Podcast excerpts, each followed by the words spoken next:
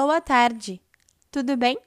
Meu nome é Carolina Anjos e hoje, no Em Campo com a Lasca Arqueologia, vamos conversar um pouquinho sobre o patrimônio cultural de Gentil do Ouro, na Bahia.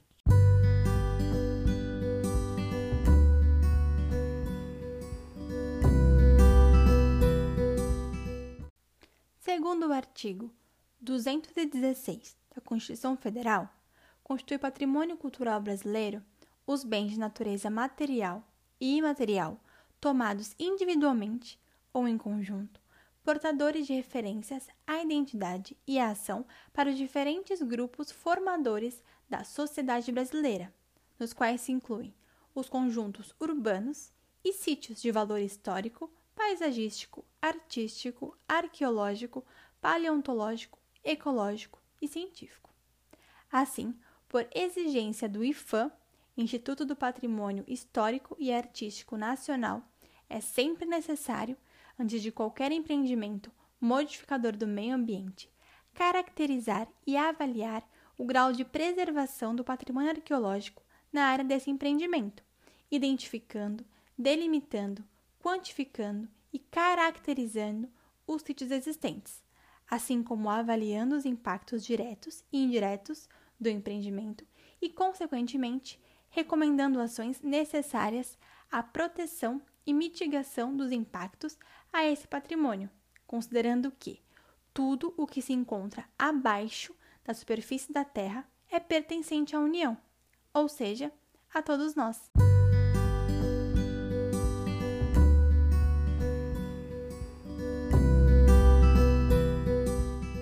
Nesse sentido, é que foram realizadas atividades de avaliação de impacto a patrimônio cultural e arqueológico no município, relacionados ao Programa de Gestão do Patrimônio Arqueológico, PGPA, na área da linha de transmissão EOL Bento de Santa Eugênia, dos municípios de Ibipeba e Gentil do Ouro, na Bahia.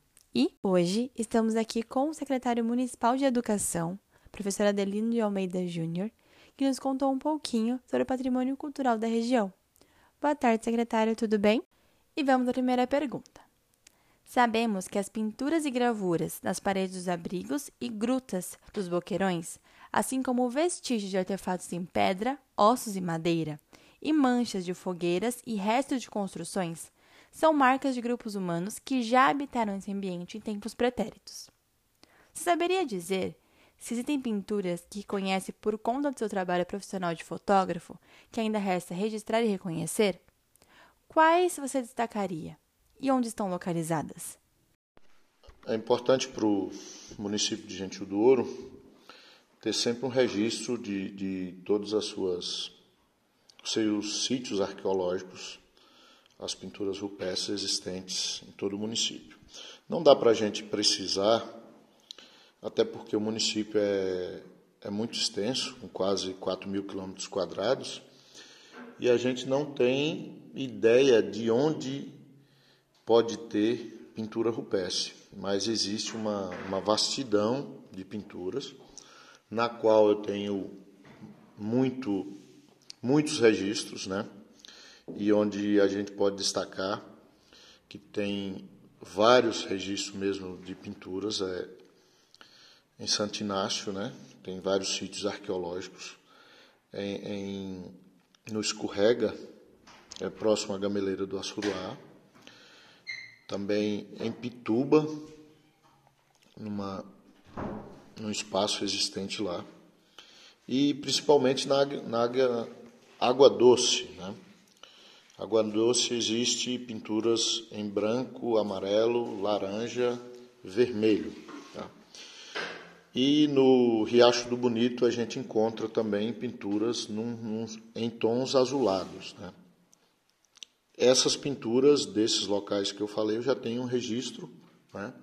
Agora, evidentemente que o trabalho arqueológico que está sendo feito pela, pelas empresas de energia eólica e pelas empresas que cuidam desse trabalho arqueológico, ele está descobrindo muitas coisas que a gente desconhece, né?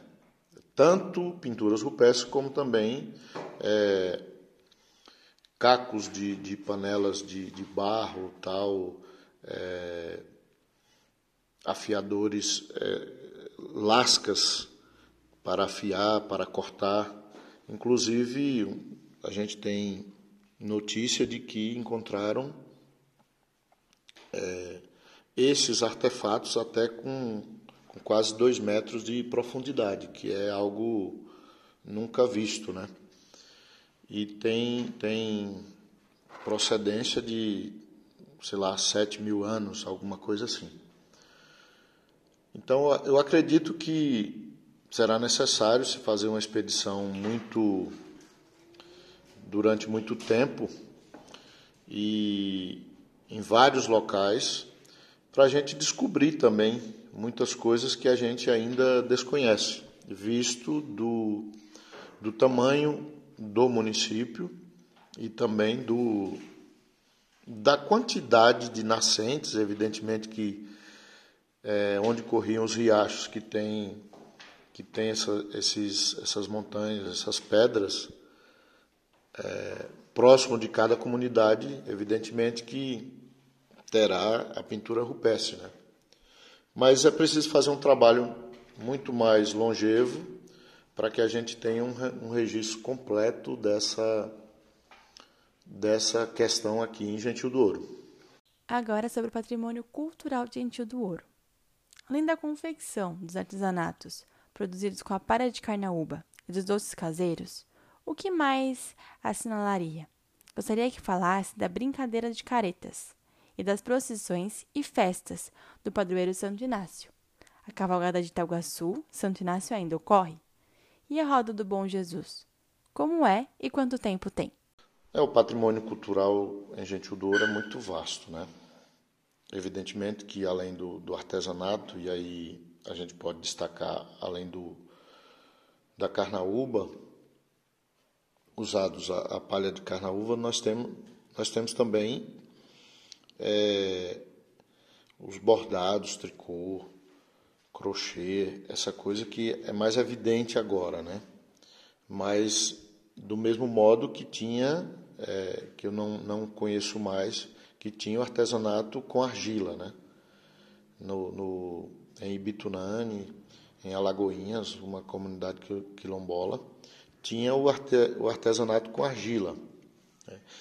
E além desse patrimônio artesanal, você tem também a questão dos caretas. Né? Os caretas é uma brincadeira que em outros locais chamam de zumbiapunga, acho que é isso.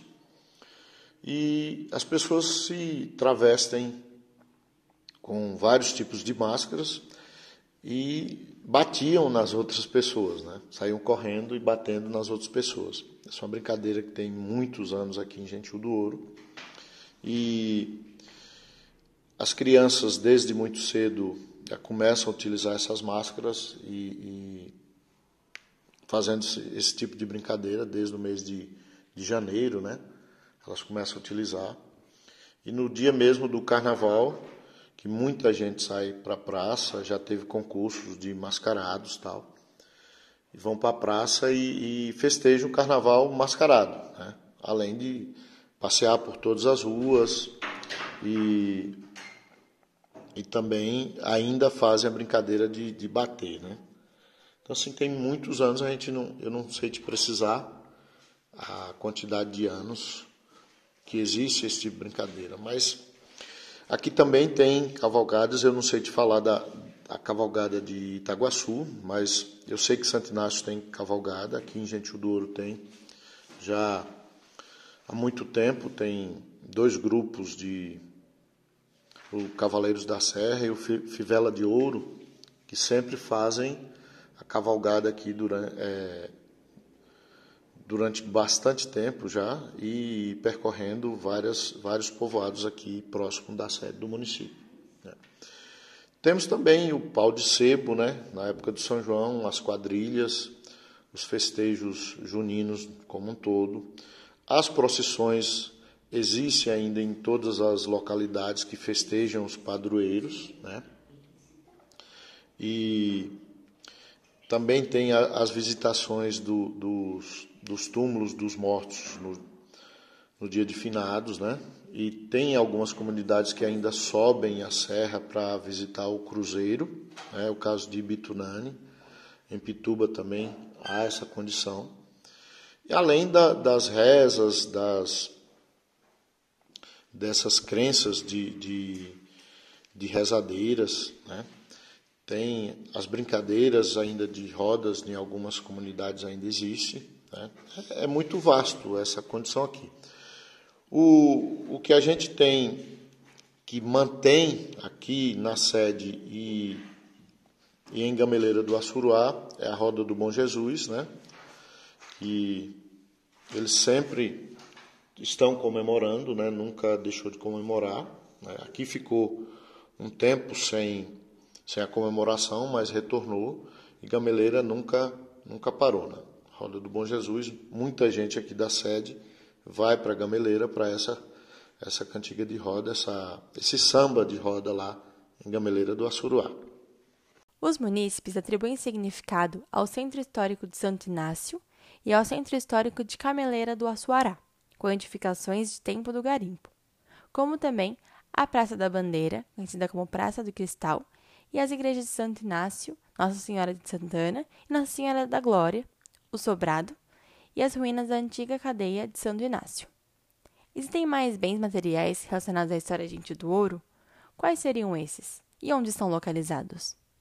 É extremamente importante para nós aqui de Gente do Ouro essa condição de termos duas localidades que ainda preservam esse casario antigo, né? É em Gameleira do Assuruá e em Santo Inácio. Né? É, a gente tinha também na vila de, de Itajubaquara e também Ibitunani, que não foi preservada, né? Como também aqui em Gentil do Ouro tinha todo esse casario e não foi preservado. É uma, uma condição de, de uma política voltada para essa. Bom, um agradecimento especial ao secretário. Obrigada, senhora Adelino. E a todos que ouviram. Muito obrigada.